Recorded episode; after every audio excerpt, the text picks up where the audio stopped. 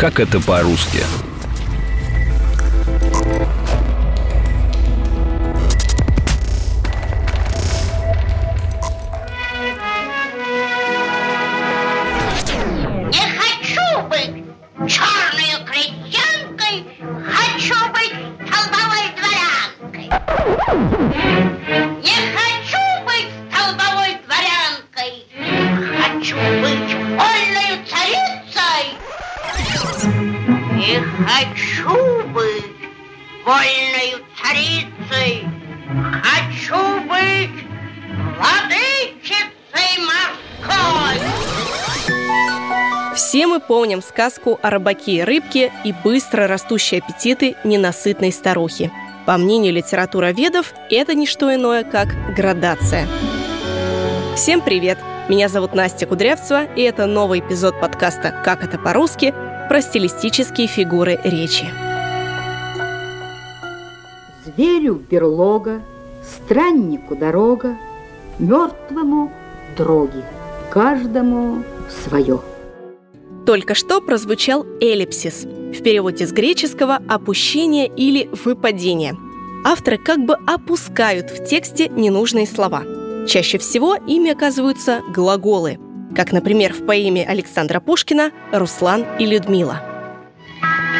У лукоморья дуб зеленый, Золотая цепь на дубе том, И днем, и ночью вот ученый все ходит по цепи кругом.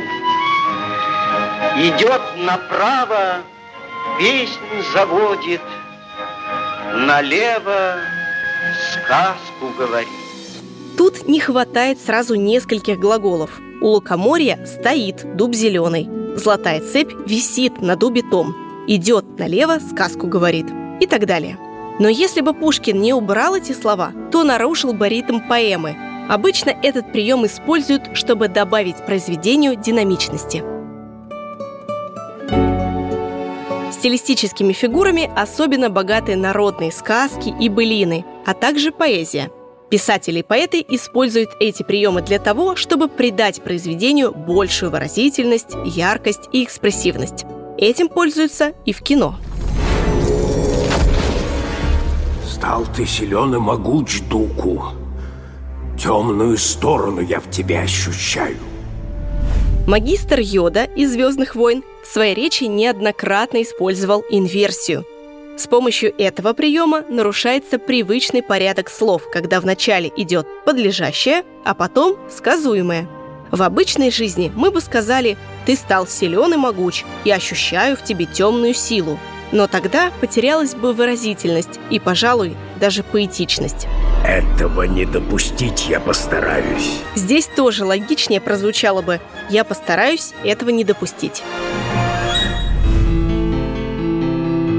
Ночь, улица, фонарь, аптека. Бессмысленный тусклый свет. Живи еще хоть четверть века — все будет так. Исхода нет. В начале известного стихотворения «Ночь, улица, фонарь, аптека» Александр Блок использует еще одну стилистическую фигуру – бессоюзие. Это многократный пропуск союзов, которые как бы подразумеваются в тексте, но без них и так все понятно. С этим приемом рассказ начинает набирать обороты, становится все стремительнее и динамичнее. Еще один хороший пример бессоюзия можно встретить в романе Александра Пушкина «Евгений Онегин».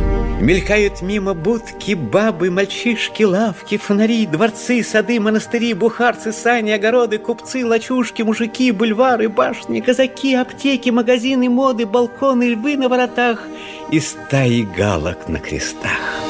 У бессоюзия есть антипод – многосоюзие. В отличие от своего собрата, многосоюзие помогает замедлиться и выделить важные перечисления. Вот стихотворение Осипа Мандельштама «Нежнее нежного».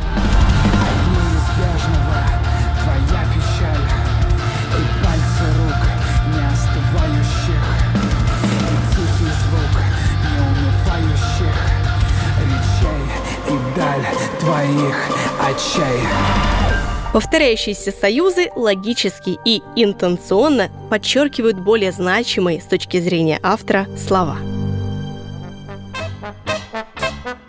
И последний прием, о котором я расскажу – удвоение. В этом случае за счет намеренного повтора слов усиливается выразительность и смысл текста. Например, «так его, так его» или «правильно-правильно она говорит». Но будьте осторожны, Чрезмерное, чрезмерное злоупотребление удвоением может выбесить, выбесить собеседника. Да, такие дела. Да. Вы слушали эпизод подкаста «Как это по-русски» про стилистические фигуры речи. Подписывайтесь на нас на сайте ria.ru и в социальных сетях ВКонтакте или Телеграме. Этот и другие эпизоды подкаста «Как это по-русски» можно найти в приложениях iTunes или Google Podcasts, а также на Яндекс Музыке. Пока-пока!